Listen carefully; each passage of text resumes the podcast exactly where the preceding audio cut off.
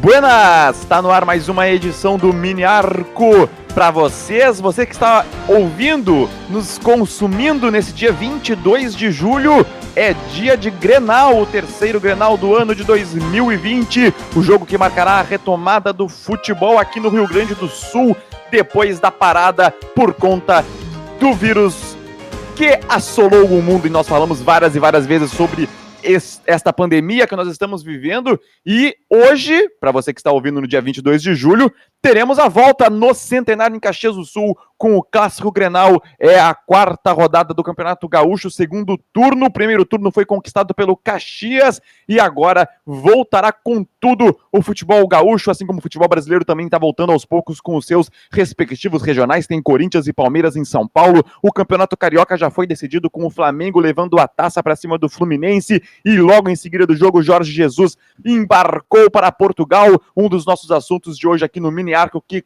com certeza, obviamente, irá girar em torno também do clássico Grenal. Falaremos muito, sempre daquele jeito descontraído, daquele jeito bem humorado, que nós, modéstia à parte, sabemos fazer. E aqui, pela Rádio Web Educadora, nós estamos falando em nome da ETEC Padre Landel de Moura, o curso técnico Padre Landel de Moura, onde você tem formação e profissionalização de qualidade e com DRT.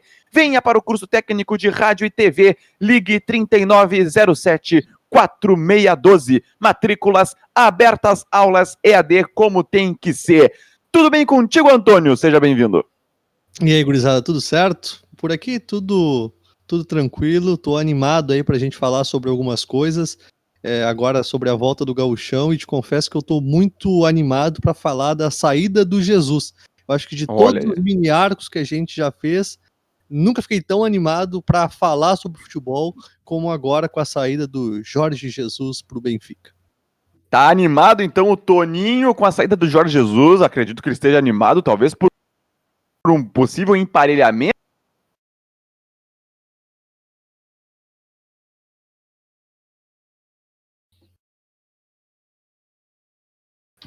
Alô? Travou, travou pro André. Tá me ouvindo, André? Agora tô te ouvindo, Léo. Aê, tudo bem, Andrezinho? Seja bem-vindo. Tudo certo, Léo. Tudo, tudo bem, Antônio? Tudo Se bem, cara. Fazer, nós tínhamos que fazer forcinha para para conseguir pauta nova. Hoje não vai precisar, né? Muito O Inter está contratando o atacante da seleção de base brasileira.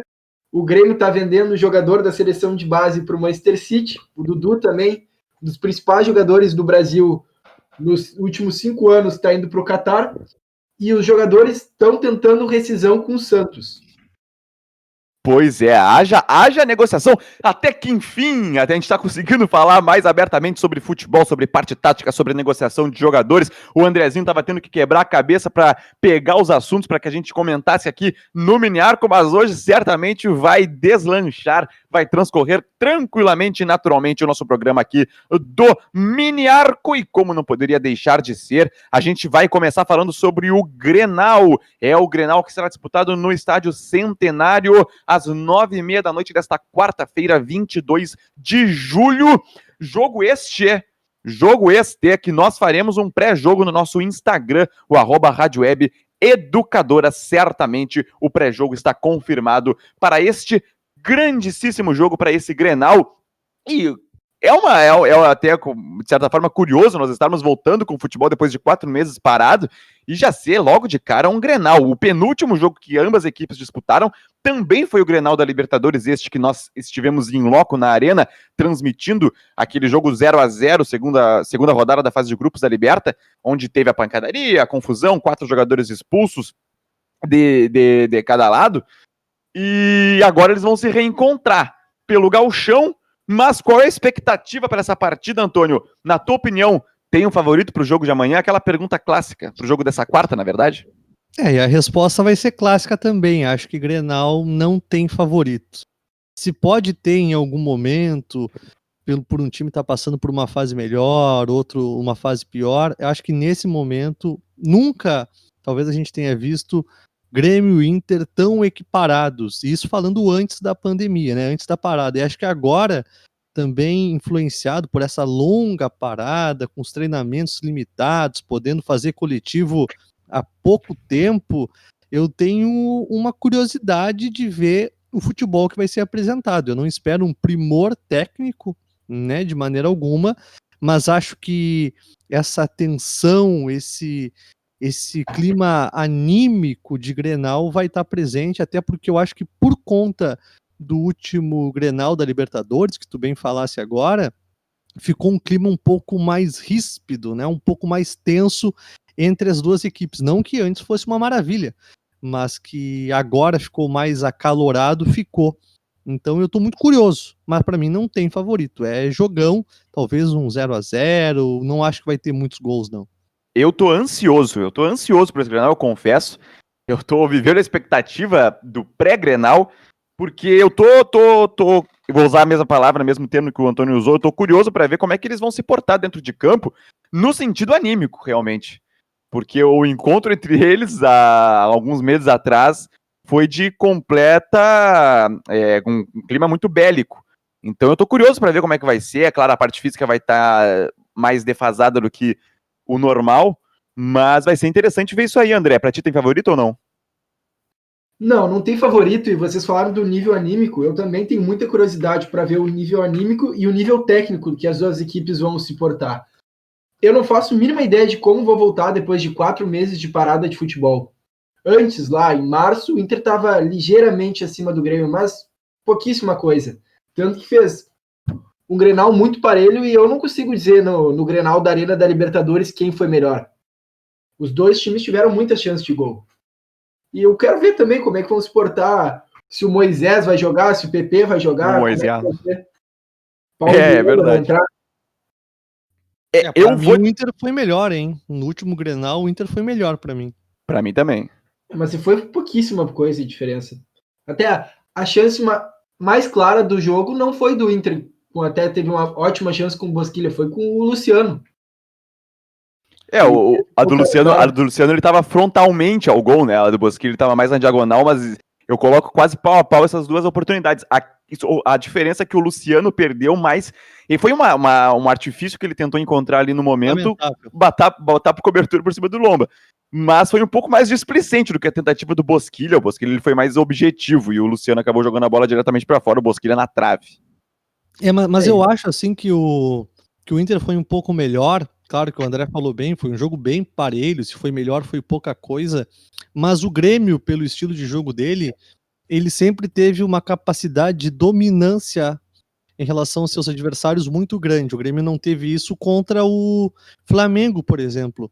Mas se a gente for buscar aí, é, talvez, salvo o Atlético Paranaense, que também fez frente, tem um, tem um futebol é, de toque de bola, mas no mais, o Grêmio sempre dominou os seus adversários, até mesmo o Inter nos últimos anos. E o que a gente viu foi o Inter num Grenal de Libertadores dentro da arena, com aquele clima extremamente hostil, tomando as ações e até ficando mais tempo com a bola. Então, por isso o Inter foi melhor para mim.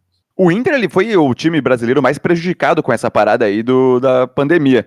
Porque o Inter era o time que estava numa crescente mais. Ob, é, que dava para observar mais, em comparação com o ano passado, o ano retrasado, uma mudança de estilo de jogo completa.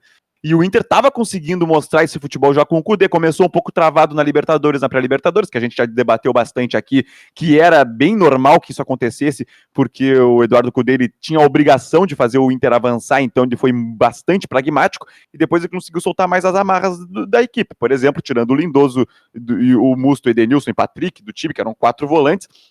E e acaba que agora ele conseguiu soltar mais o time e o Inter estava jogando o melhor futebol.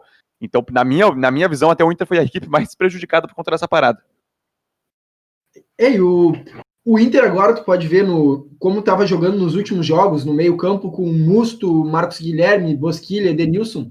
Eu só vejo o Musto com características de volante. O Edenilson às vezes volta, o Marcos Guilherme o Bosquilha também, mas ele é muito mais um meio atacante do que um volante. Eu vejo assim, pelo menos.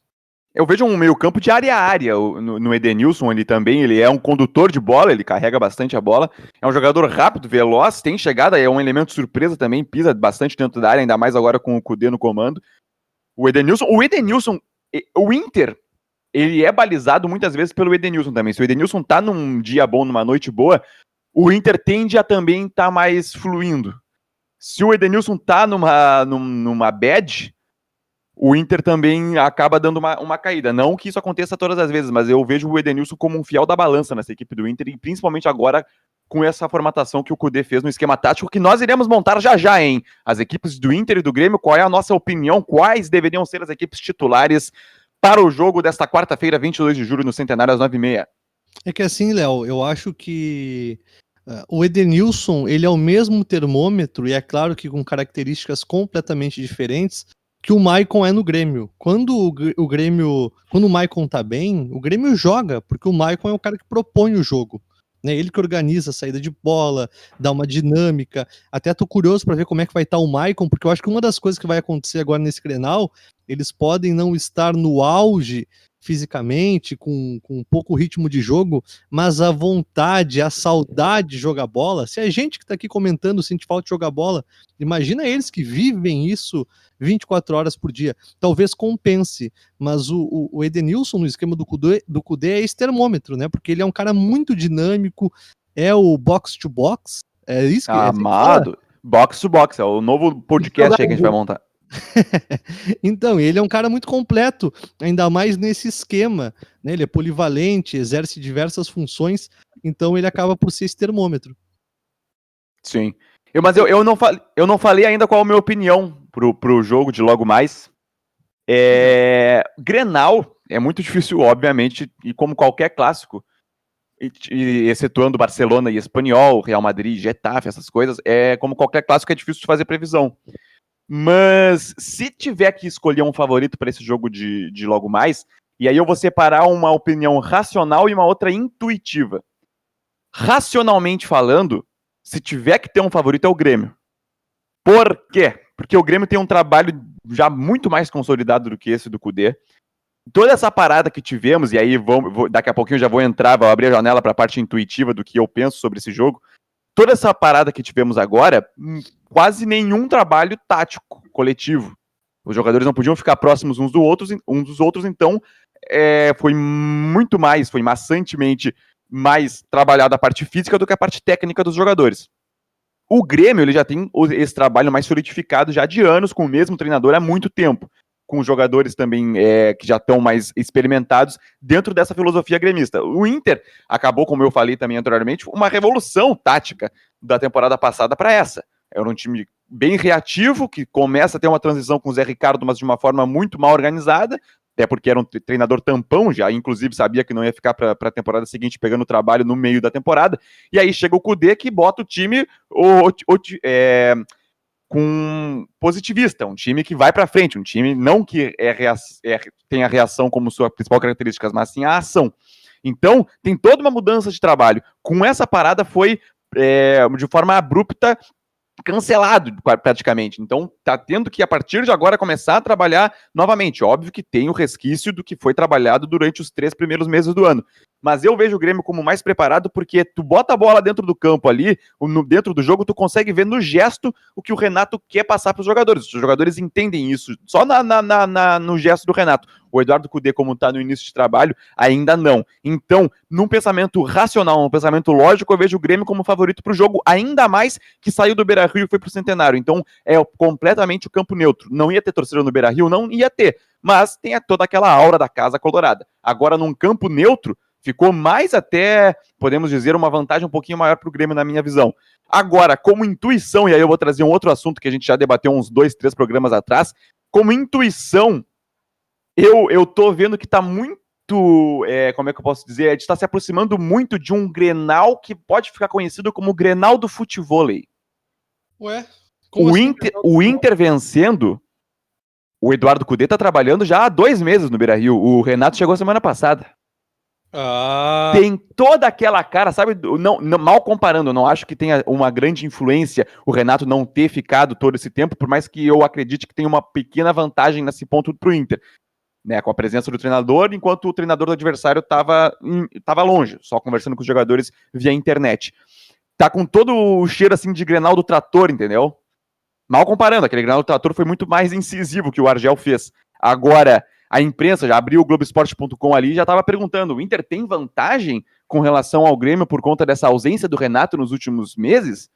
Então tá, tá com um cheirinho de que vai dar Inter e vai, vai se criar esse ambiente aí um pouquinho é, perigoso pro Renato. E só mais uma coisa, só para completar porque que eu considero que o Grêmio é favorito pro jogo. A pressão que existe para cima do Internacional, da instituição Inter, que não vence clássico há sete partidas desde 2018, naquela cabeçada do Enilson no Beira Rio. Então, mais essa pressão em cima do, dos ombros da instituição do Inter que acaba passando, perpassando para os jogadores, eu vejo um favoritismo para o Grêmio para esse Grenal de logo mais. Cara, e, e, um ponto interessante, acho que as tuas colocações foram perfeitas, Léo. Muito bom. Talvez até mude meu ponto de vista, mas eu continuo achando que não tem favorito, sim, mas sim. eu acho que o Renato ele perdeu já um pouco do prestígio que o Renato era intocável no Grêmio tá? Por muito tempo foi. Acho que em 2017, ali com as conquistas, ele ganhou a, a, o patamar, vamos citar o Bruno Henrique aqui, de estátua, né?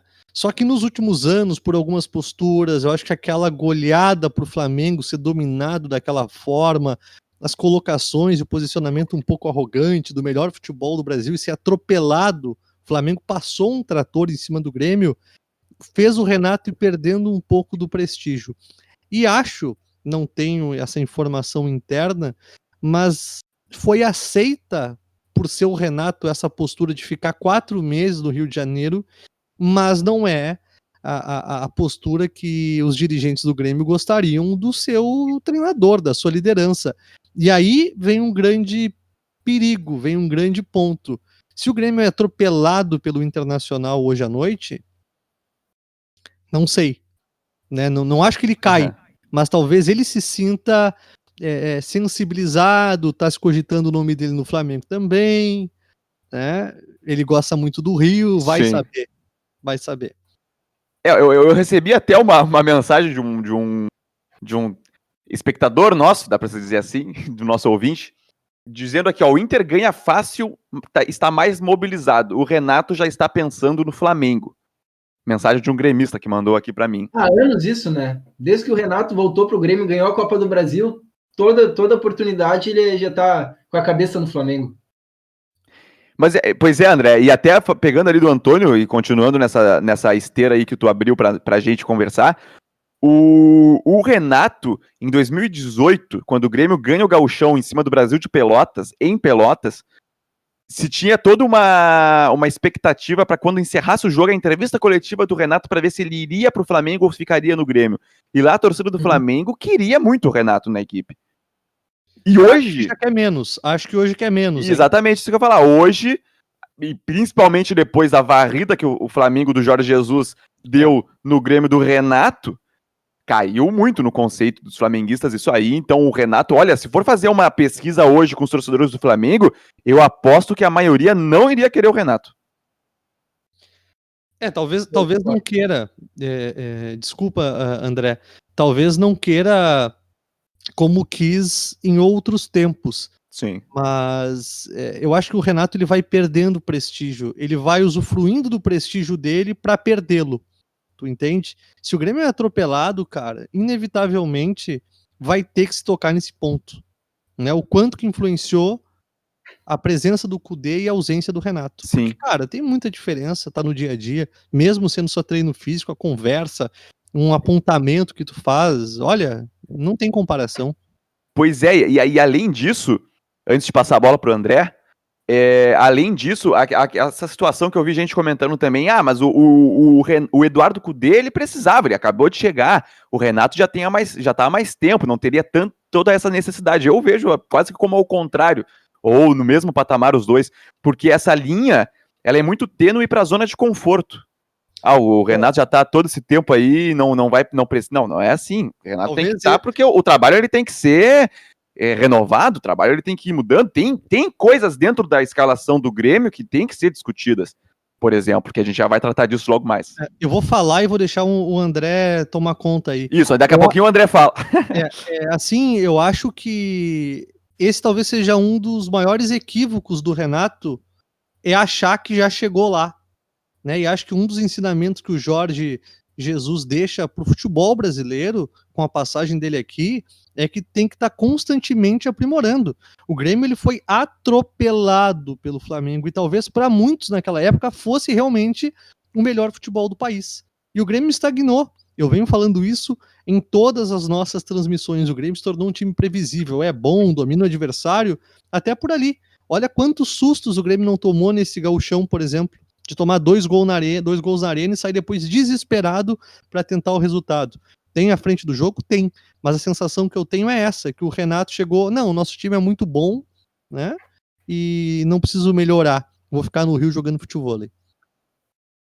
André. Eu acho que o Grêmio tem peças para melhorar o que vem jogando. Não é ruim, mas é o suficiente para chegar lá, lá, entre os melhores, ir para a semifinal da Libertadores, ficar no G4 do Brasileirão, principalmente quando joga com o time completo. Mas realmente o Grêmio ficou atrás do Flamengo. Agora o Palmeiras decaiu também, está ao mesmo nível, e o Inter igualou o Grêmio. Eu acho que o Grêmio tem peças, o Grêmio pode fazer uma escalação, o Renato tem que fazer uma escalação com mais elementos de surpresa, uh, variações táticas. Já tá. Eu acho que já passou o tempo mesmo. Não que o Grêmio vá decair, assim, vá ser um time de meio de tabela, nunca, mas o Grêmio não tá mais jogando o mesmo futebol que os outros times. Eu acho também, concordo com o Antônio, foi pelo, pelo o que o Jorge Jesus fez com o Flamengo também. Os outros times estão investindo mais em treinadores. Agora o, o só o Palmeiras contratou o treinador medalhão, o Vanderlei Luxemburgo, que também há tempo não faz um bom trabalho. O trabalho que ele fez ano passado no Vasco foi um trabalho mediano. Uh, o, o Atlético Mineiro está investindo muito caro agora no São Paulo e dando os reforços que ele quer. O Inter fez um baita de um esforço para trazer o Eduardo Cudê, treinadores com ideias diferentes do que a, a, os medalhões estavam trabalhando aqui que todo mundo já sabia o que o time do Mano Menezes podia entregar, o que o time do Abel Braga podia entregar. Eu acho que o, o Renato ele tem que trabalhar, tem que ver o que, que ele vai fazer agora para conseguir igualar o Flamengo, que disparou. Pois é, e não é a curto prazo esse trabalho, né? Porque igualar o Flamengo, e aí a gente vai discutir isso logo mais também, não vai ser tarefa fácil na minha visão. Mas eu, eu quero passar, antes da gente escalar é, na nossa convicção, nas nossas convicções, nem tão convictas, escalar as duas equipes para o jogo de logo mais, o que, que nós faríamos, mas antes eu quero passar é, a classificação do Campeonato Gaúcho, que ele existe, né? Nós estamos falando do Grenal, o Grenal faz parte do Campeonato Gaúcho, a quarta rodada do segundo turno. Como eu falei na abertura, o Caxias foi o campeão do primeiro turno para cima do Grêmio no Centenário, lugar local onde será o jogo Grenal. Mas vamos lá, o grupo A tem a liderança do Inter com sete pontos quatro pontos à frente do Novo Hamburgo, que tem três. Lembrando que neste turno os, os grupos é, se enfrentam. Grupo, os times do grupo A enfrentam os times do grupo B e vice-versa.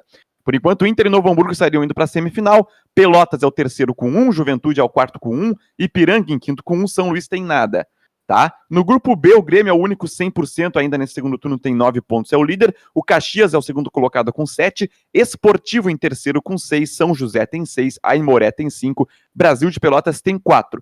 Os demais jogos da quarta rodada, Ipiranga e Esportivo, será às 3 da tarde desta quarta-feira, nas, nas Castanheiras, não vai ser no Goloso da Lagoa.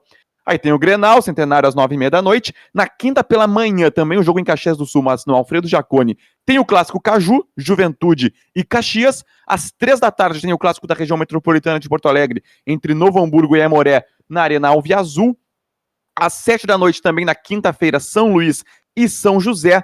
E Pelotas e Brasil de Pelotas seria o outro jogo a completar esta quarta rodada, mas não tem nenhuma definição ainda, porque um jogador do Pelotas foi diagnosticado com coronavírus e a Prefeitura de Pelotas determinou que todas as pessoas que estivessem em contato com esse jogador teriam que ficar em isolamento por no mínimo 10 dias. Ou seja, não vai dar tempo de jogar essa partida dentro desta semana. Ela vai ter que ser adiada e é mais um fator complicador para esse Campeonato Gaúcho, porque se o Pelotas em si vai teria que ficar, por a mando da prefeitura, teria que ficar sem jogar durante no mínimo 10 dias. E dentro desses 10 dias, se não me engano, eu estou vendo aqui rapidamente, estão incluídas todas as rodadas do Campeonato Gaúcho.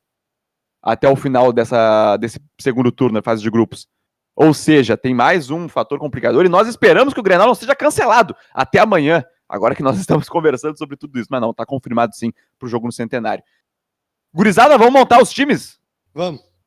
Vamos sim. Beleza. Vamos começar pelo time da casa, o Inter. Que, o time do Centenário, não, pelo Caxias, então. Ah, é, ver- é verdade. O time da casa não, né? O time mandante. Boa, boa, André. Boa, André. Me, me enrabou. Aqui, então vamos lá com a equipe do Inter, mantendo o esquema do Cudê. Ou não? Não, não precisa. É o nosso time ideal. Cada um monta o seu. Tá, mas o meu time ideal vai ser o- o- a escalação que o Cudê. A escalação não. A formatação tática que o Cudê espera. Tá bueno? Beleza, então. Goleiro. Marcelo Lomba. Uhum. Aí, tá, então, tá, eu, já- eu tava propondo outra coisa, mas vou então, aí eu vou falando então a escalação. Ah, não. Não, Vamos lá. Tu É- fala é que que eu acho- fácil mudaria alguma coisa. Tá, Mar- Mar- Marcelo Lomba, lateral direita. Saravia. Sim. Sim. Dupla de zaga. Rodrigo Moledo e Cuesta. Não. E, o- E o, o e o Fux? O Fux, ele vai ser. Provavelmente o, o departamento médico corte ele do jogo. Ele e o Thiago Galhardo. Eles não têm Hum. treinado nos últimos jogos. Então é moledão. Isso, mas, Reforço. mas, mas até pra- só pra deixar bem claro, eu acho que eu não, não, não, não me fiz entender. A escalação que eu faria. Ah, tá. Não, na minha também teria moledo. Isso, pois é. aí Agora, quando eu vi que o Antônio Falou ligou ali, ué, não, não pode. Entendeu? É, eu também acredito que em, em temperatura normal e pressão, o Kudê escalaria o Fux. Lateral esquerda, Moisés. Sim. Concordo. Até pra dar uma graça no jogo. Não, tô brincando. aí agora pra abrir o meio campo. E aí vai ter uma divergência minha com o Kudê e vamos ver vocês. Lindoso. Fecho contigo. Também botei o Lindoso na minha. Hum, Óbvio Tá, que a dú- vou aceitar por enquanto. Vamos ver o resto do time. Tá. Óbvio que a dúvida aí seria Lindoso ou Musto, né? Mas eu iria de Lindoso. Aí a linha de três mais à frente. Pela direita, Marcos Guilherme. Sim. Aham. Bo- bom, bom dia aí, Antônio. Bom dia. Pelo Ah. meio. Eu achei que o Aham ia vir antes do bocejo. Mas sim, é isso aí. Marcos Guilherme. Olha aqui, ó. Cheguei até a me emocionar. Pelo meio, Edenilson. Graças ao André. É, claro, né? Cudê me É. Isso, o André falar que não é o Edenilson. Fechou, Edenilson, Ah, Antônio? Não, não, nem discute aí. Tá. Pela Sobre esquerda. o Edenilson, Léo, que vocês estavam comentando que o, que o Inter é o termômetro do Edenilson. Quando ele vai bem, o Inter vai bem. Quando ele vai mal, o Inter Isso. vai mal. Nas, nas únicas quatro partidas que o Edenilson fez ruins no ano passado, foi as duas contra o Flamengo nas quartas de finais da Libertadores e as duas contra o Atlético Paranaense na final. E Tá não aí. precisa dizer o que aconteceu nessas partidas, né? Não precisa. É. Tá aí, tá aí. Pois é. Só comprova, né? A temporada do Edenilson ia ser impecável se ele não tivesse feito quatro partidas ruins. A do Flamengo até se explica que ele estava voltando de lesão, ele ele estava jogando com dores, nem era para ele ter jogado. Uhum. Mas contra o Atlético Paranaense, realmente não sei o que aconteceu com ele. Ele falhou nos dois jogos. É, ele tá envolvido até no lance do Marcelo Cirino, pela ponta esquerda, sim. no último lance do jogo. Sim. né? Escreve um textão no Instagram e mais. Pela esquerda, Bosquilha. Sim. Sim. Agora na frente, é. E aí vem a informação do André de que o Galhardo provavelmente não vai poder jogar, tá? A minha escalação ideal, ela tem o Galhardo, tá? Mas eu fui de D'Alessandro. Ah, não, a minha tem do Alessandro, cara. Eu, eu acho esse argentino muito fora da curva. Pra mim, ele joga. Enquanto ele quiser jogar, ele joga. Uhum. Não, é, a- a- a- eu pensei que aqui nós íamos ter essa primeira. Eu botei D'Alessandro, mas se fosse normalmente eu botaria o Galhardo. Não, pra mim é, da- é do Alessandro mesmo com Galhardo. André? Ah, eu ainda tenho dúvidas mesmo. Na É bem quarta-feira, Tu me perguntou a escala, me perguntaram a escalação ideal do Inter na nossa live no Instagram. Eu falei Thiago Galhardo, mas às vezes eu começo a pensar e já mudo de ideia. e ainda não sei, realmente. E ainda mais Mas- em Grenal. É, Grenal é do fator. Alessandro. Boa. Ainda mais em Grenal, eu acho que o D'Alessandro mesmo. Mesmo se o Galhardo tivesse condições de jogo, de jogo eu iria com o D'Alessandro. D'Alessandro, portanto. E aí, Paulo Guerreiro ao seu lado. Sem dúvida. Claro. É, Então a gente, aqui vendo o que eu falei, Antônio, fechou no Lindoso? Ah, vai ser que Marcos Guilherme, Bosquilha, Edenilson. Isso, e mais um no meio se man- mantiver a escalação do Cudê, né? O o sistema tático do Cudê, perdão. Ah, eu ia com o Musso ainda. E aí vocês vão falar, mas que Musso, cara? O Lindoso é só porque é Grenal. Eu acho que Grenal tem um tempero a mais que o Musso e o Alessandro carregam no futebol dele, sabe? Mas o Musto, é, o Musto acabou o, de chegar. Entregou, é, entregou um Grenal, né? Foi expulso no primeiro tempo. É, não, tudo bem, tudo bem. P podem me crucificar, né? Eu falei que o Jael é melhor que o Barrios, então eu sei que eu tenho umas opiniões é complicadas. Isso mas... aí a gente vai fazer um programa só para isso um dia. Jael, é, mas... a, a, biografia de Jael. É, Robinho jogou mais que o Ronaldinho na seleção? Jogou mais. Jogou, jogou. Tá. Vamos, vamos, falar do Robinho é. hoje. Mas assim. é, cara, eu ia com o Mussa, assim. Acho que o Lindoso tá jogando mais bola, mas pelo que representa o estilo, ali a liderança do, do eu ia com o Musto. Apesar de estar tá chegando agora e estar tá jogando abaixo do Lindoso. Sim. Tá, mas, mas eu, eu perguntei, mas eu por nós somos um número ímpar, ganhou o Lindoso. Mas então tem essa ressalva, esse ponto de interrogação aí, esse asterisco, na verdade, do Antônio. Mas a escalação do Inter ficou assim: Marcelo Lomba, Saravia, Rodrigo Moledo, Cuesta e Moisés. Lindoso, para a maioria. Marcos Guilherme, Edenilson, Bosquilha, D'Alessandro, Guerreiro. A mudança meio que óbvia que vai acontecer nesse time, na minha visão, Musto, no lugar do Lindoso, como o Antônio gostaria também de ver. E acredito é. que é isso que muda, desde que o Galhardo não possa jogar realmente, a informação que o André nos trouxe. Aí, eu não seria uma surpresa se o Potker aparecesse nesse time no lugar do D'Alessandro. Ah, pra mim seria, para mim seria uma surpresa. A não ser que ele queira. Ah, não, mas por favor, dá, com todo respeito ao Potker, podemos tomar um cafezinho depois da pandemia, mas olha, é, não tem comparação. Posto.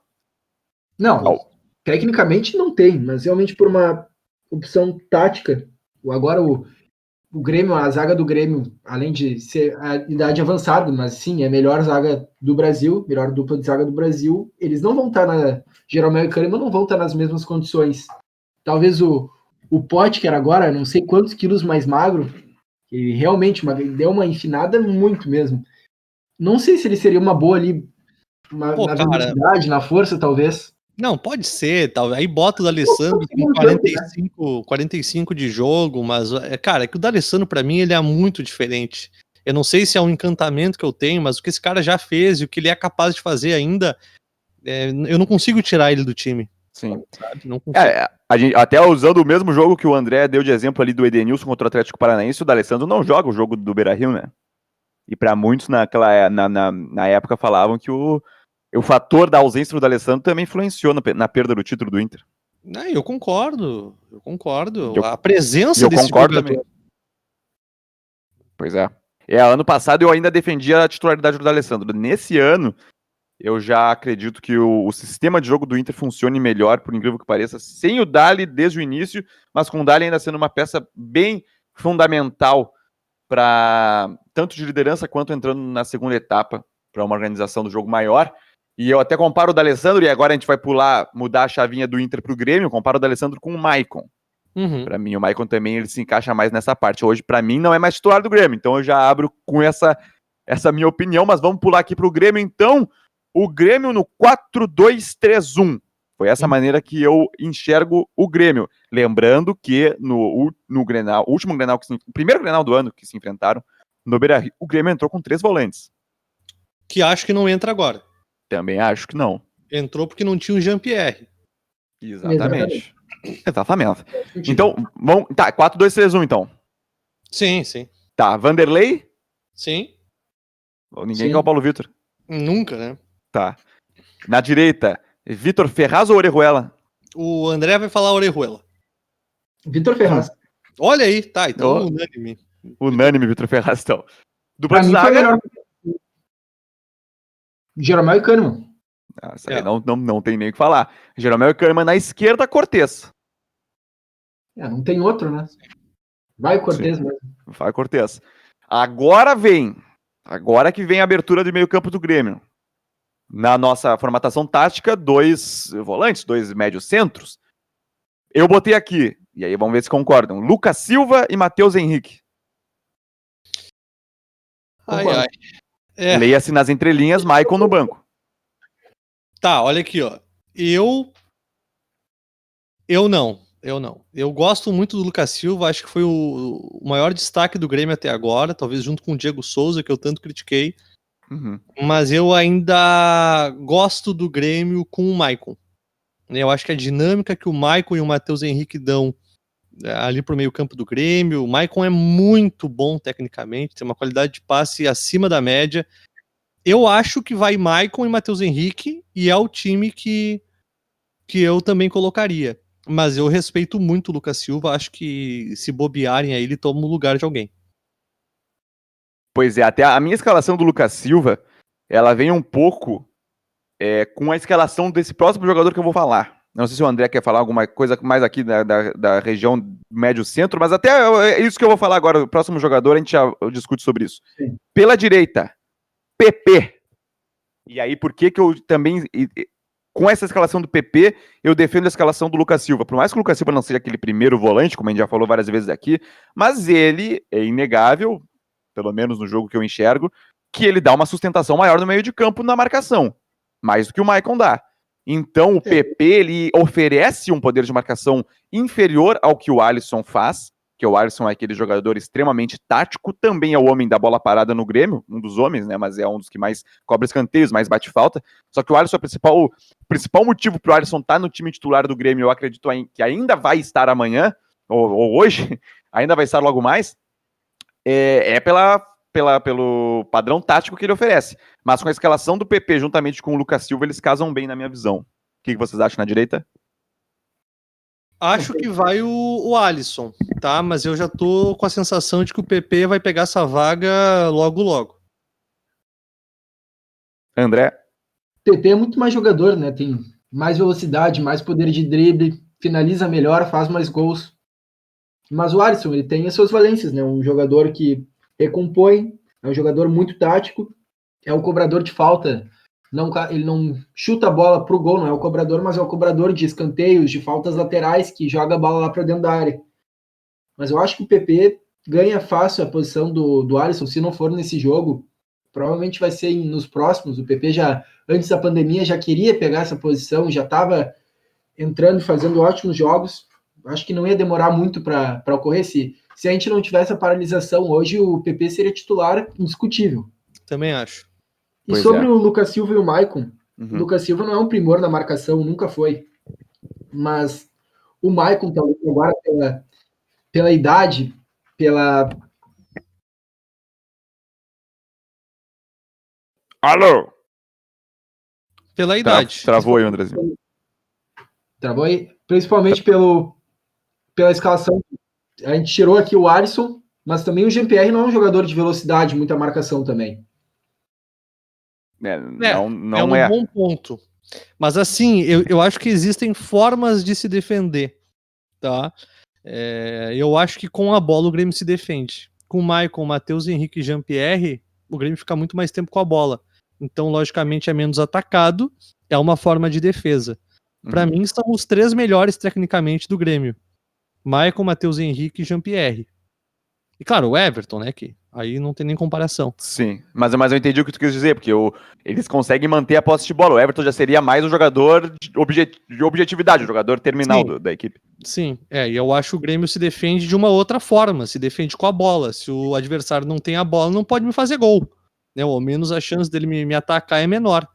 Então eu eu escalaria os três, mas eu entendo muito bem a lógica do André, Sim. faz muito sentido. Pois é, daí Jean-Pierre, então, né? E Everton. Completando aí a linha de três na frente. E mais de centroavante Diego Souza. Fechou? É, fechou, é. claro. Portanto, é, então, a escalação aqui do Grêmio: Vanderlei, Vitor Ferraz, Jeromel, Kahneman e Cortez.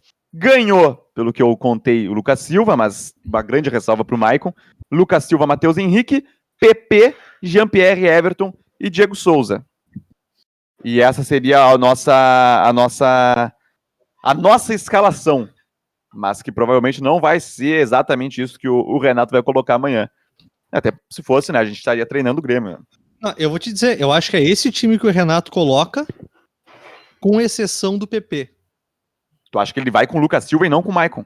Não, acho que ele vai com o Maicon. Ah, não, eu é acho que ele vai com Ele vai com o Maicon. Pois é, é isso que eu acredito mais também. Ele vai com o Maicon e Alisson. É. é. O Renato é e mais a... conservador, né? Não, e até eu vejo um pouco, eu vejo sentido nisso dentro daquela minha explanação sobre o favoritismo, porque é um time já bem mais experimentado do que com essas peças. O PP é de titular e o Lucas Silva jogando desde o início. Por mais que o Lucas Silva tenha jogado desde o início da temporada, só que o que eu quis dizer, o trabalho consolidado já de anos, passa mais por Maicon, Matheus Henrique e Alisson do que por Lucas Silva, Matheus Henrique e PP. Então entraria também aí dentro disso o conservadorismo do Renato que faria sentido. Mas então, o que, que vai dar no jogo para arrematar? O que, que você. Um palpite, um chute? Um a um. Um, um a um. um. E eu acho que o Guerreiro marca o primeiro gol dele em Granal. Valendo pastel, um a um, André. Antônio. É um bom resultado, hein? Eu acho que, olha, é um jogo de poucos gols. Um a um. Olha aí. que legal. Eu, eu vou de 1 a 0 pro Inter. Pá, daí que coisa louca. Tu falou que o favorito era o Grêmio exatamente, mas o Grenal ele é, ele é, ele... pensando racionalmente, Grêmio favorito. Mas a minha intuição tá dizendo que o Inter vai ganhar, vai sair dessa fila aí já de sete Grenais, 1 a 0 pro Inter. Olha só, Léo. Eu. O Grêmio divulgou nessa manhã uma lista de dos testes do Covid em jogadores e tem um jogador que foi afastado. Um jogador foi contaminado pelo Covid-19. Então a gente já. Não, a gente é. não sabemos respeito aí à privacidade da pessoa. Mas aí eu, a informação que se tinha foi, foi um novo jogador. O Grêmio teve jogadores infectados na semana passada. Esse é um novo, é isso? É, isso é novo, essa manhã. Ah, porque os outros, se tinha informação de que não era nenhum titular, não, não, não passaria por esses nomes que a gente falou. Agora, sendo um novo, a gente não tem como saber. É, é só olhar para a escalação e para o banco de reservas, né? Claro, não, a gente não tem como saber até 45 minutos antes do jogo. É. Isso aí. Então, gurizada, falamos bastante de Grenal, logo mais faremos um pré-jogo também no nosso Instagram, arroba Rádio Web Educadora. Então, vamos adiante. E agora, vamos falar, vamos adiante não, vamos falar do Flamengo. Daqui a pouquinho a gente volta a falar de Inter e Grêmio, mas vamos falar do Flamengo, campeão carioca para cima do Fluminense na semana passada. Nós fizemos um pré-jogo também no nosso Instagram, Rádio Web Educadora. É um pré-jogo, falamos bastante sobre a partida. Falamos também sobre a possibilidade que era grande na época e que acabou se confirmando do Jorge Jesus embarcar para Lisboa para ir treinar o Benfica. E isso se consumou.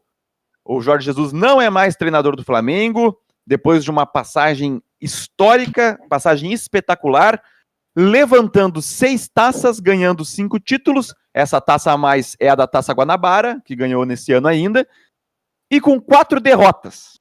Quatro jogos apenas o Flamengo de Jorge Jesus perdeu, ou seja, ele teve mais, mais taças e mais títulos de, em si, títulos incontestáveis, do que derrotas. Que loucura, né? Então, cara, um meteoro o que o Mister fez desde o ano passado, ele que chegou na metade da temporada de 2019, depois da demissão do Abel Braga, pegou o time nas oitavas de final da Libertadores, conseguiu eliminar o Emelec suando, suando, mas conseguiu, depois eliminou o Inter, eliminou o Grêmio, foi campeão para cima do River Plate, pegou o time na Copa do Brasil nas quartas de final, foi eliminado para o campeão Atlético Paranaense nos pênaltis dentro do Maracanã, ou seja, um início um pouco turbulento, e foi campeão com um pé nas costas do Campeonato Brasileiro, mesmo dividindo a atenção com a Libertadores. Esse ano ganhou a Supercopa do Brasil, ganhou o Campeonato Carioca, ganhou a Recopa Sul-Americana para cima do Independente Del Valle. Antônio, qual o tamanho da perda do Flamengo e o quanto isso reflete no futebol brasileiro com a saída do Mr. Jorge Jesus? Eu acho que enquanto os torcedores do Flamengo lamentam, e lamentam com razão, os torcedores dos outros 19 times, e vou colocar os da, da Libertadores também, devem ficar muito felizes. Muito felizes, porque agora, claro que a gente não sabe quem é que o Flamengo vai trazer de treinador, né? Pode trazer um treinador até melhor que o Jorge Jesus e faça um trabalho ainda melhor, ainda, ainda mais exuberante. Mas cai um pouco o nível né, é, é, de exigência tecnicamente cai um pouco. O Flamengo estava jogando sozinho, num ritmo, numa voltagem muito particular. E sem ele, caso o, o, Flamengo não consiga uma grande contratação, porque dificilmente vai trazer um treinador que replique as mesmas ideias do Jesus, vai trazer a sua cara, a sua comissão técnica, seu estilo de jogo, é natural que seja assim. Sim. É, olha, eu acho que faz mal para o futebol mas faz bem também. Né? Mal porque a gente perde essa referência positiva de liderança, não do Jesus, mas do time do Flamengo. E bom porque se equiparam mais as forças. Um treinador que não consiga fazer os mesmos encaixes e aplicar um estilo de jogo tão é, incisivo como Jesus conseguiu aplicar no Flamengo, faz com que as outras equipes tenham uma sensação maior de igualdade. Cara, esse assunto a gente pode, a gente pode filosofar em cima dele assim, ó, de uma maneira grandiosa. A gente pode ir por vários caminhos, né, dentro dessa trilha, porque aumenta a competitividade, tá? Na minha visão também aumenta um pouco mais a competitividade, mas eu ainda enxergo o Flamengo léguas de distância dos demais e, e a gente pode até fazer também inserções dentro do nosso assunto, porque hoje o nosso programa um pouquinho mais, mais longo devido a vários assuntos que a gente tem, mas a gente pode também fazer essa profusão de outras, outras conversas. Por exemplo, daí eu vou pegar o Palmeiras. O Palmeiras era visto como a segunda força do Brasil. O Palmeiras perdeu o Dudu. Dudu foi pro alto do Rail. Tu tem os números aí, André? Eu, eu, eu até consigo sim, pegar aqui, mas tu tem daí. Vamos, vamos pegar já essa parte do Dudu, porque o Dudu tá indo uhum. pra, pra Arábia, né? Isso aí. O Dudu tá indo pro Aldo Rail por um empréstimo de um ano que o Aldo Rail pagou pro Palmeiras 7 milhões de euros. Nesses 7 milhões de euros, ah, não me lembro agora quanto que dá em reais, eu acho que, se, se eu não me engano, são 43 milhões de reais. O, o Aldo Raio não consome nenhuma, nenhuma, nenhum direito econômico do Dudu. Só nenhuma porcentagem. Uhum. Só que se ano que vem o Aldo Raio quiser contratar o Dudu, ele vai pagar mais 6 milhões de euros por 80% dos jogadores, fechando 13 milhões de euros. Pô. E ainda tem uma bonificação de um milhão de euros possíveis caso o Dudu seja campeão da Liga local, da Liga Nacional e da Champions League do, da Ásia. Seria 500 mil para cada competição. Se, com, se conquistar as duas, ganha um milhão de euros, mas isso também é muito improvável que vai ganhar uma competição internacional. Pois é, então o Palmeiras ele, ele recebe esses valores. Eu até acredito que tenha sido um, financeiramente falando, um negócio até bem razoável para o Palmeiras. É, Mas o Palmeiras. Razoável. É, o Palmeiras perde o Dudu, tá? O Dudu vai para a Arábia. O Dudu, melhor jogador tecnicamente do Brasil. É, do Brasil não, do Palmeiras, perdão. E um dos melhores do Brasil também. Isso Ele vai para a Arábia. Queria levantar. Tá, eu, ô André, só vamos. Agora eu, eu, eu embaralhei. Não sei se foi uma boa ideia isso aqui. Mas. Não, o que eu queria falar era só que a segunda força consumada do Brasil perdeu força. Que perdeu o Dudu e o Rony também tá suspenso, vai ficar uns quatro meses aí parado. O Palmeiras tá tentando um efeito Sim. suspensivo para que ele possa jogar o derby. Só que o Rony também, que foi contratado para esse ano, também vai ficar um tempo sem jogar. Quatro uhum. meses, a gente tá em, em, julho, vai fechar ali agosto, setembro, outubro, novembro. Ou final de outubro, dependendo de quando que começou essa punição. Então o Palmeiras também perdeu um pouco de força.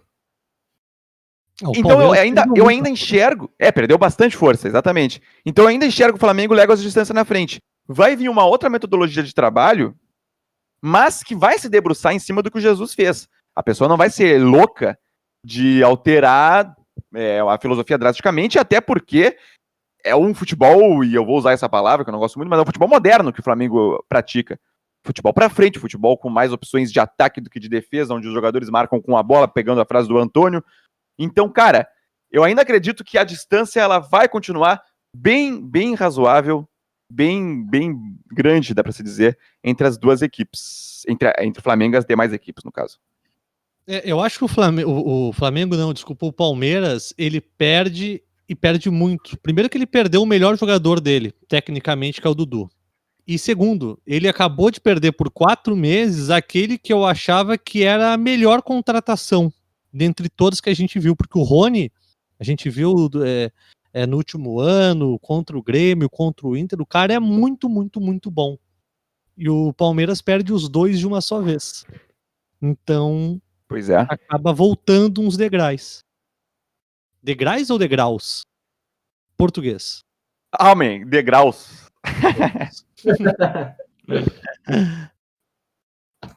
Mas ainda sobre o Jorge Jesus, que daí a gente pode ver, daí a gente pode conversar também, que daí a gente pode fazer a relação com o Dudu. Pô, o Jorge Jesus, ele revoluciona, ele consegue fazer algo jamais feito, foi feito pelo Santos na década de 60, campeão brasileiro e campeão da Libertadores, só que o Santos, se não me engano, disputou seis jogos brasileiros. O Flamengo teve que disputar 38 no comando de Jorge Jesus, é, 20 e poucos. O, então ele conseguiu fazer um efeito inédito. Tá? Ele conseguiu praticamente quebrar um, um, um paradigma que a gente tinha de não conseguir focar em duas competições ao mesmo tempo. Ah, mas o Flamengo tinha um elenco é, bem superior aos outros? Tinha. O Flamengo tinha peças, só que mesmo assim. Já não concordo.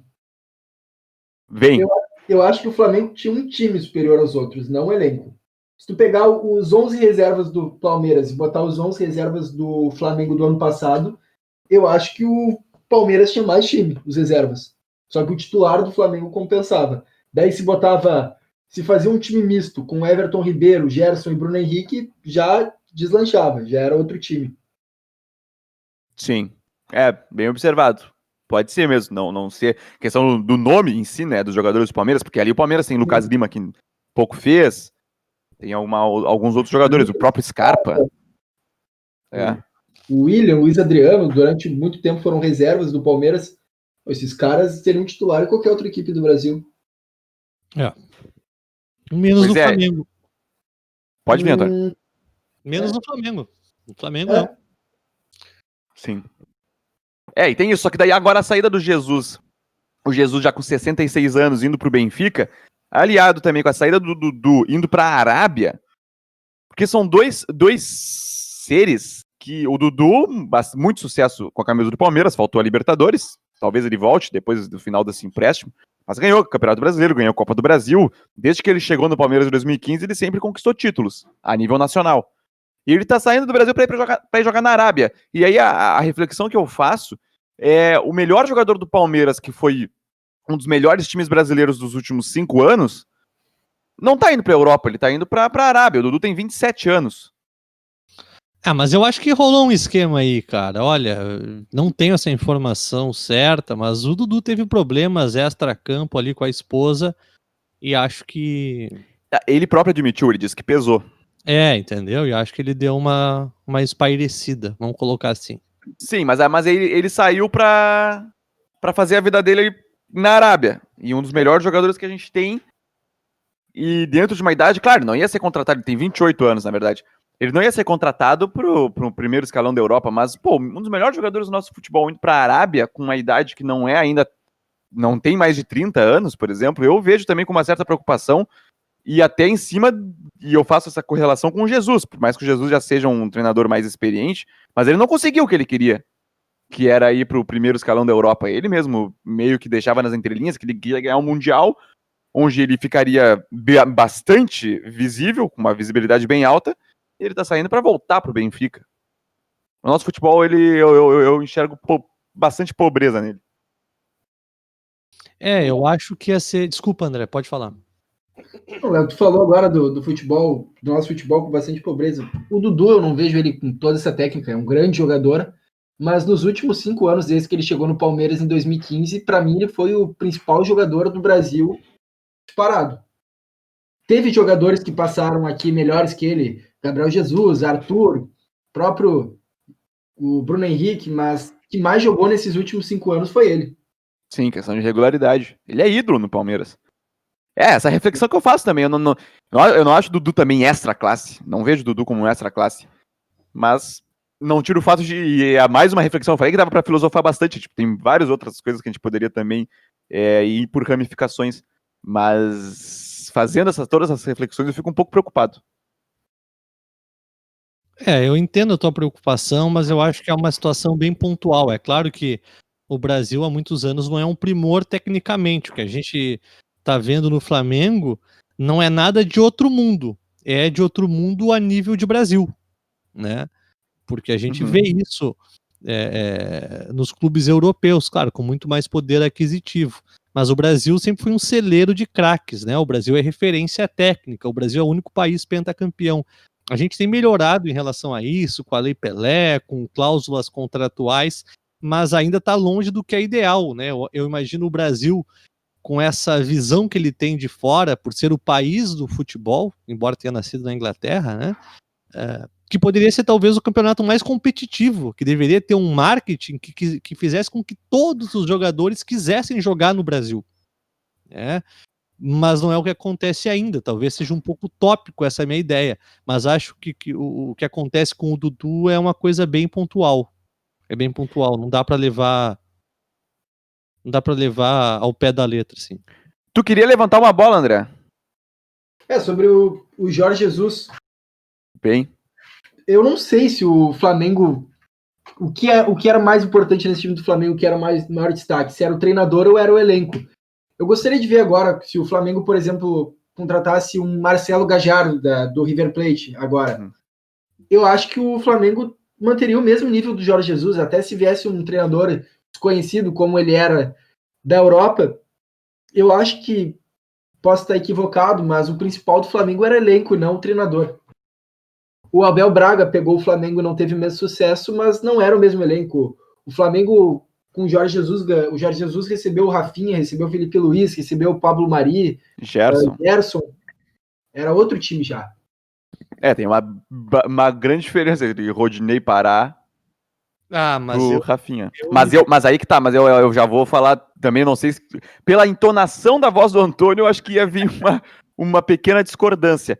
Mas eu acredito que vá, vá, a tendência é cair sim. Eu via muito o dedo do treinador dentro do, da equipe do Flamengo. E aí eu tô agora só pensando cinco segundos para ver se era maior que os jogadores. Eu acredito que maior não, mas pau a pau. É, o elenco ajuda muito, né? No lugar do René Felipe Luiz, no lugar do Rodinei, Rafinha. É porque a revolução, a gente sempre compara com o Abel, a revolução que o Jorge Jesus fez com o sistema de jogo do Flamengo, a maneira de jogar, ela é muito maior proporcionalmente falando do que a chegada das, dos quatro, das quatro peças. Ah, com certeza. É que o Abel já estava ultrapassado também, não, tava, não fazia bons trabalhos há anos. É, ele foi pego para gestão de vestiário. 2012. Isso. É, mas eu acho que passa muito pelo treinador. Assim, o elenco, claro que ajuda horrores, né? Indiscutível a qualidade do time titular do Flamengo e hoje também do elenco, os reservas são muito qualificados, mas dá para ver no jogo, né? A intensidade, a marcação alta, a troca de passes, a movimentação, tem dedo do técnico, né? Há quanto tempo a gente não via uma dupla de atacantes? Quanto tempo? A gente se viciou no 4-2-3-1. Praticamente todo mundo jogava desse jeito, ou com duas linhas é, de quatro. E a gente está vendo agora uma dupla de atacantes que há muito tempo a gente não via, Bruno Henrique e Gabigol. É, então, então eu acho que tem dentro, tem, tem dentro disso tudo o, o dedo do técnico. Pois é, a gente vai falar Hum, é, ainda mais sobre dupla Grenal, a gente vai estender um pouquinho esse programa, mas também teve uma publicação do André no nosso Instagram sobre o time turco campeão de maneira inédita, mas para, para, para!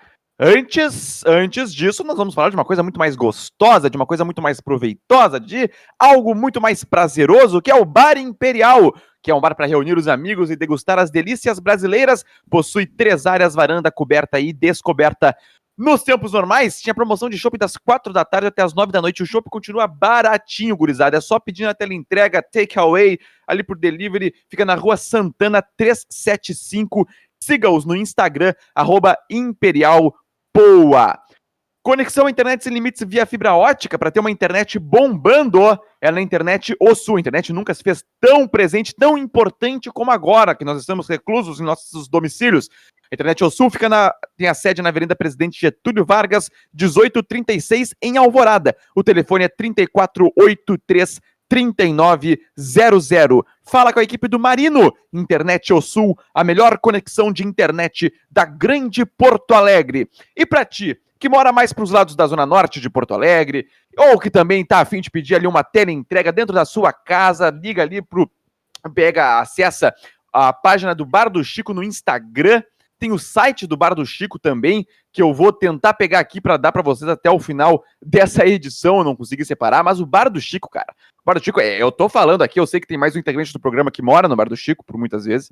mas é aqui, ó, por experiência própria. O Bar do Chico é o melhor bar da Zona Norte de Porto Alegre. Tá há mais de 40 anos no mercado. Não é por doutor Ari Ramos de Lima, número 37, no bairro Vila Ipiranga. É ou não é, Antônio?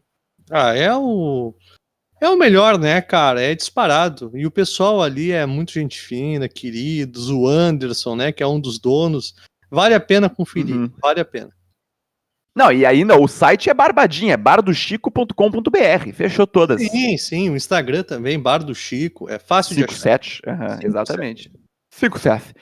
E, por último, mas não menos importante, a MD Brindes. Eu tô aqui, ó, tô tomando água, já pedi aqui pro, pro meu parceiro aqui, que mora junto comigo, que, que divide apartamento aqui comigo, meu pai. É, pra ele servir uma aguinha pra mim já também, que eu tô com sede. Tava, a, a, aumentamos o tempo do programa para hoje, uma forma, um programa é, simbólico, um programa especial, tratando da volta do futebol e de todas as suas nuances. E eu tô tomando aqui na canequinha que a MD Brindes confeccionou a meu pedido. Eu falei como é que eu queria, eles foram lá e, melhor ainda da maneira como eu tinha pedido, eles foram lá e replicaram o que eu bem queria, porque a MD Brindes é o lugar certo para você pedir o seu utensílio personalizado. Canecas, camisetas, bonés e tudo que você possa imaginar, da maneira que bem entender. Manda a tua imagem que o resto da MD Brindes faz. Siga-os no Instagram, MDBrindesRS e diga que os encontrou por intermédio da rádio web educadora. Como diria um comunicador de uma rádio muito importante no Rio Grande do Sul, dito isto, vamos passar aqui, ó, para falar, antes de falarmos da contratação do Internacional e da iminente venda do Grêmio de dois jogadores jovens, vamos falar de um título inusitado no campeonato turco, e não só o título, o que aconteceu no campeonato é mais curioso ainda do que esse título desta equipe que o André já fez uma postagenzinha ali no nosso Instagram, acessa lá, arroba Rádio Web Educadora, acessa também a nossa página no Facebook, Web Rádio Educadora, para conferir o que, André? É, Léo, pela primeira vez na história do campeonato turco, o Istambul Basaksehir, clube do Saúde. Robinho e do Júnior Caissara, dos brasileiros, foi campeão, campeão turco. E nessa competição ainda, os principais times, o Fenerbahçe e o Galatasaray não conseguiram classificação para as competições europeias, a Liga Europa e também a Champions League. Pois é, que loucura, isso me chama mais atenção até do que o título do Istambul. Fenerbahçe e o Galatasaray não tendo conseguido acesso às competições europeias.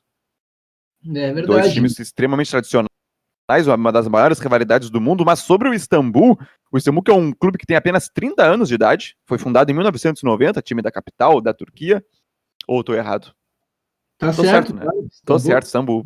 Deu uma loucura agora, que coisa de Constantinopla, né? O Império Otomano, essas coisas. Ah, o cara começa a tentar se achar, não sabe nada, só sabe essas, essas frases prontas.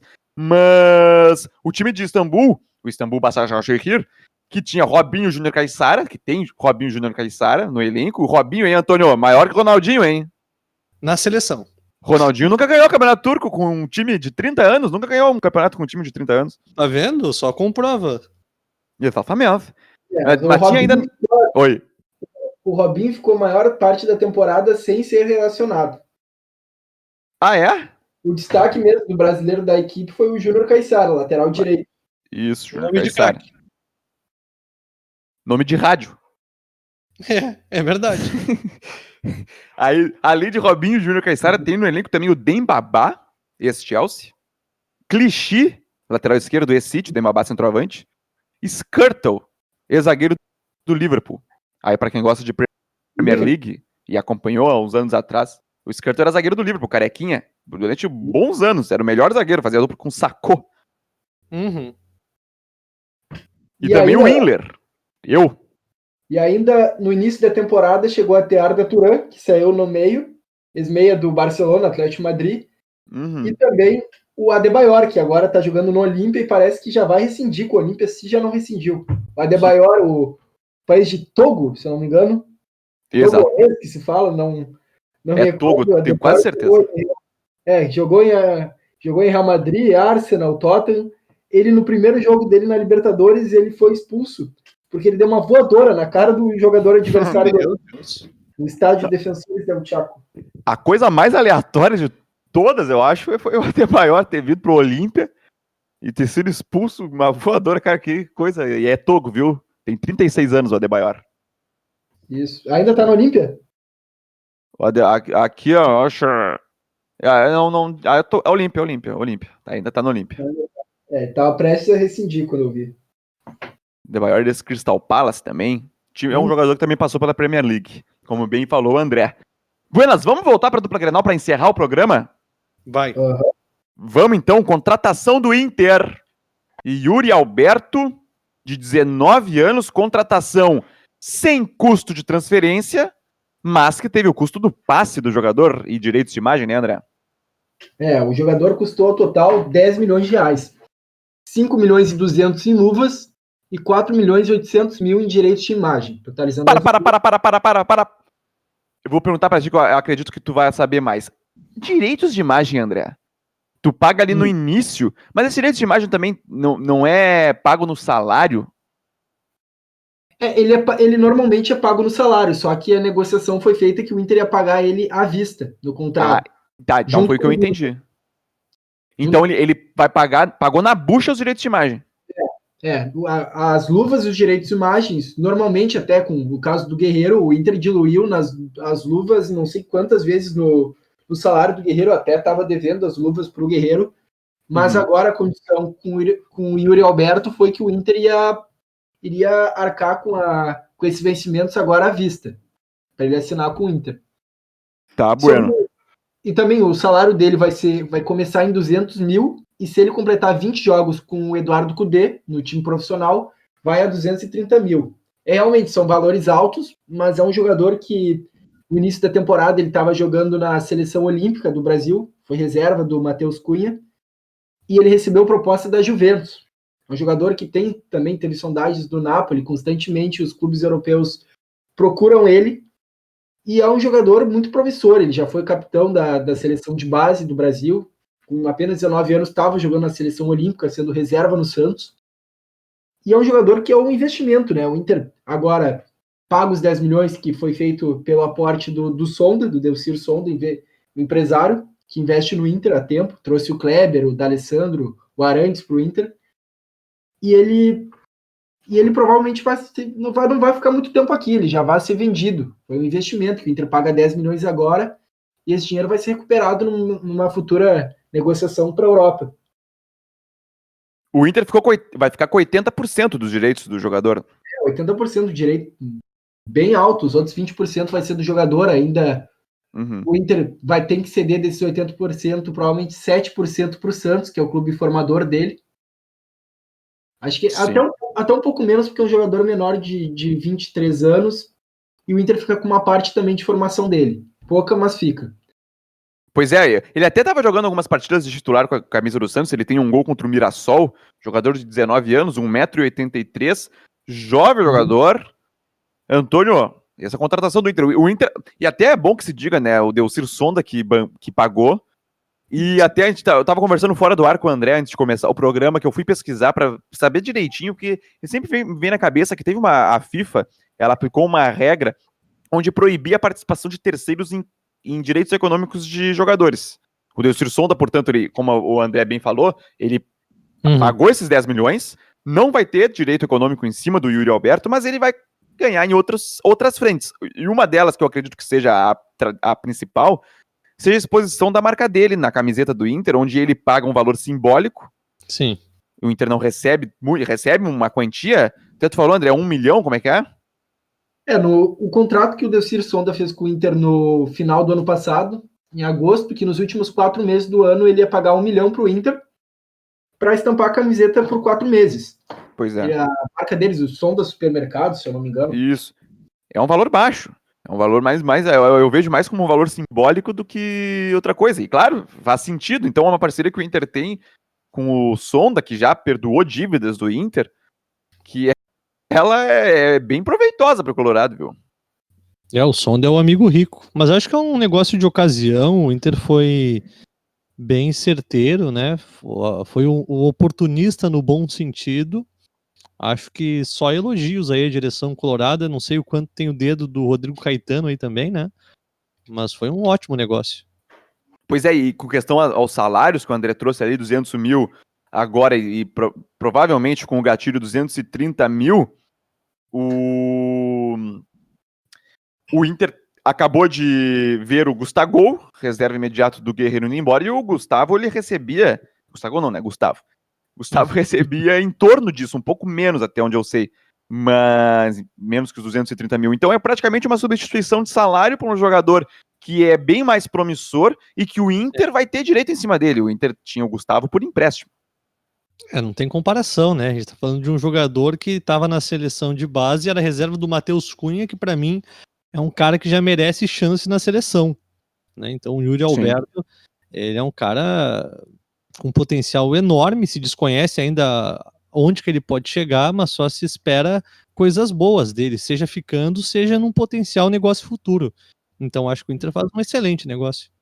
É, aí até já, já teriam já prospecções aí de até poder vir a ser um titular da equipe do Inter, por que não ao lado do Guerreiro, mas daí são, são especulações e a gente vai conseguir perceber um pouco mais para frente com relação ao Yuri Alberto. Eu considerei um bom negócio aí também o que o Inter fez agora. E o, se o Sonda, como a gente já falou, o Sonda está participando dos negócios, é uma parceria que ambos têm, e já de anos, né? O Alessandro foi, foi trazido pelo muito por conta do Sonda. Então continua assim. Agora vamos passar para o lado do Grêmio, que na semana passada, no programa anterior, na edição anterior do Mini Arco, a gente até falou bastante sobre o Victor Bobsin. Ele estampou o título do, do nosso episódio, que o Victor Bobsin ele estava também bastante veiculado que poderia deixar o Grêmio. Mas quem se está praticamente confirmado, principalmente até depois dessa última noite aí, é que o Diego Rosa, de 17 anos, sem nem ter jogado na equipe profissional gremista, esteja indo para o Manchester City. Confere, André.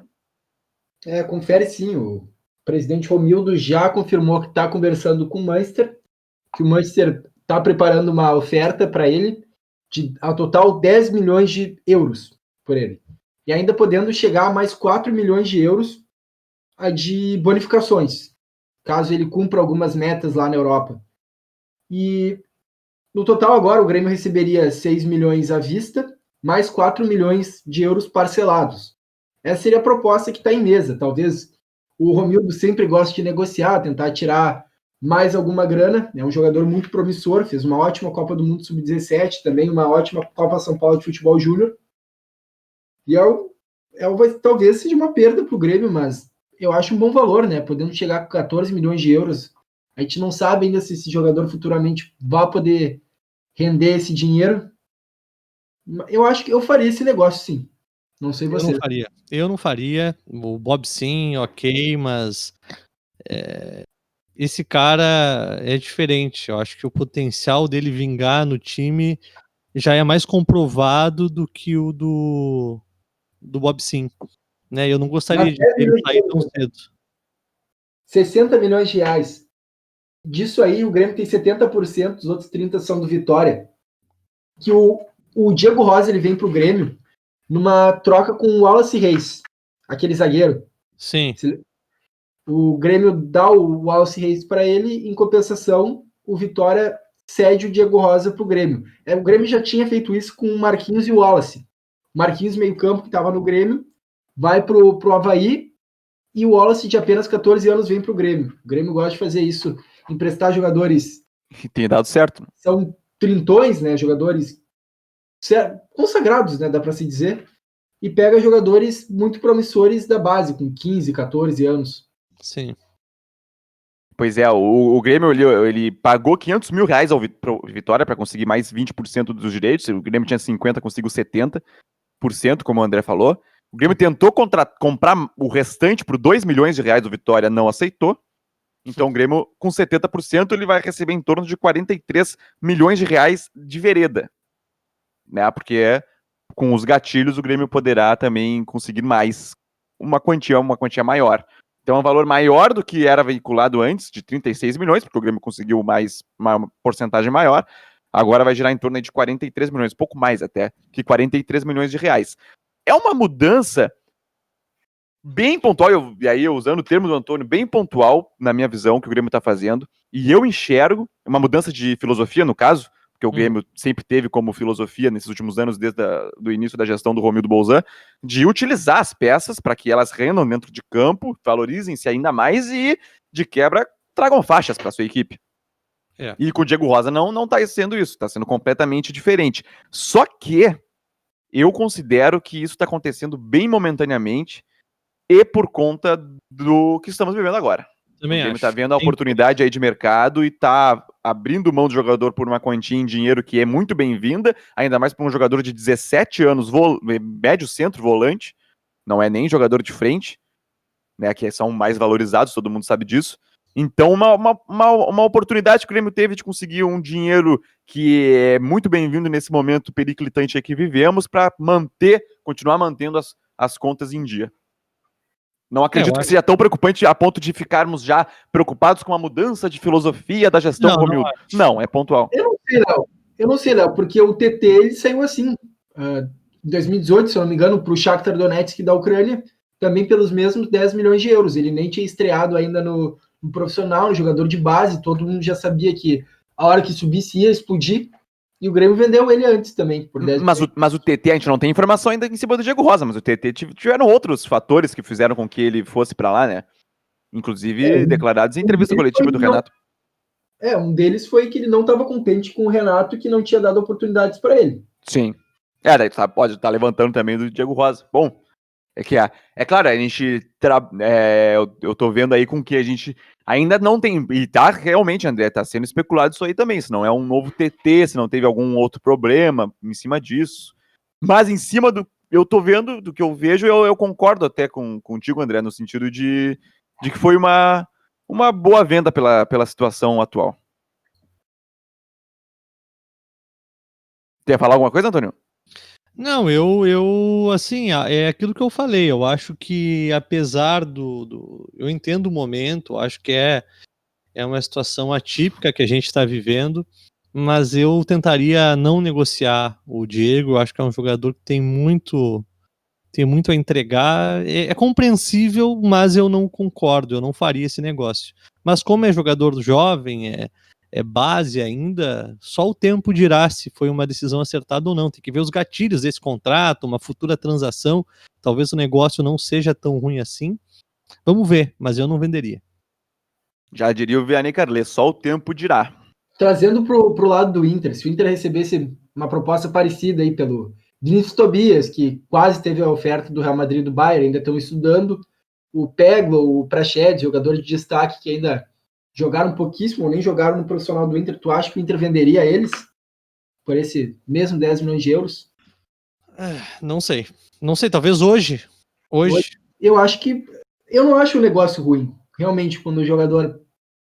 é, Tu não perde uma peça importante do teu time titular, sabe que esse jogador pode trazer mais dinheiro, mas não é uma grana baixa. Eu acho um péssimo negócio, como o Inter fez com o Eric, por exemplo. Que o Eric, em dois, três anos, tinha potencial de ser titular do Inter.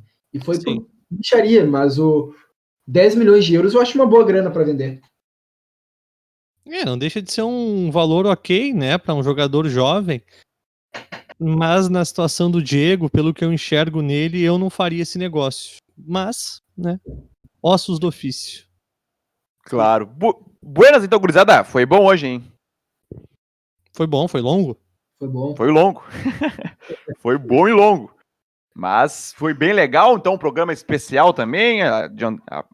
Fizemos um pouco a mais do que geralmente fazemos, porque é clima grenal. Próxima edição do Minarco nós iremos debater bastante, conversaremos bastante, obviamente, sobre a partida, sobre todas as rodadas também. Serão duas rodadas que irão se passar do gauchão, mas fiquem ligados nas nossas redes sociais, tanto no Facebook Web Rádio Educadora, quanto no Instagram, arroba Rádio Web Educadora, porque por ali virão novidades. Nós iremos fazer certamente um pré-jogo do Grenal da noite desta quarta-feira, 22 de julho. Nós iremos estar ao vivo conversando com vocês pelo nosso Instagram.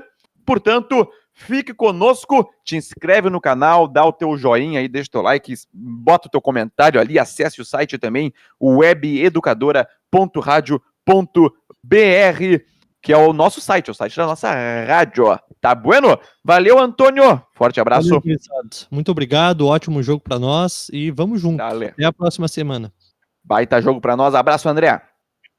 Abração, Léo. Grande jogo para nós. Isso aí, valeu, valeu, valeu. Muito obrigado, então. Agora, hoje, o Antônio vai ter um pouquinho mais de trabalho de editar o programa, hein? O nosso editor, Antônio, É, vai ser mais longo só. mais pesadinho. Valeu, o nosso pauteiro André, que teve também agora o trabalho um pouquinho facilitado, né, André? Assuntos, assuntos estão vindo. Agora tô ouvindo, antes tinha que fazer uma força pra conseguir o. E fez- Agora tá caindo no colo. E fez muito bem, agora ele tá só surfando no sucesso. Valeu, gurizada, um abraço, até a próxima edição do Mini Arco, tchau!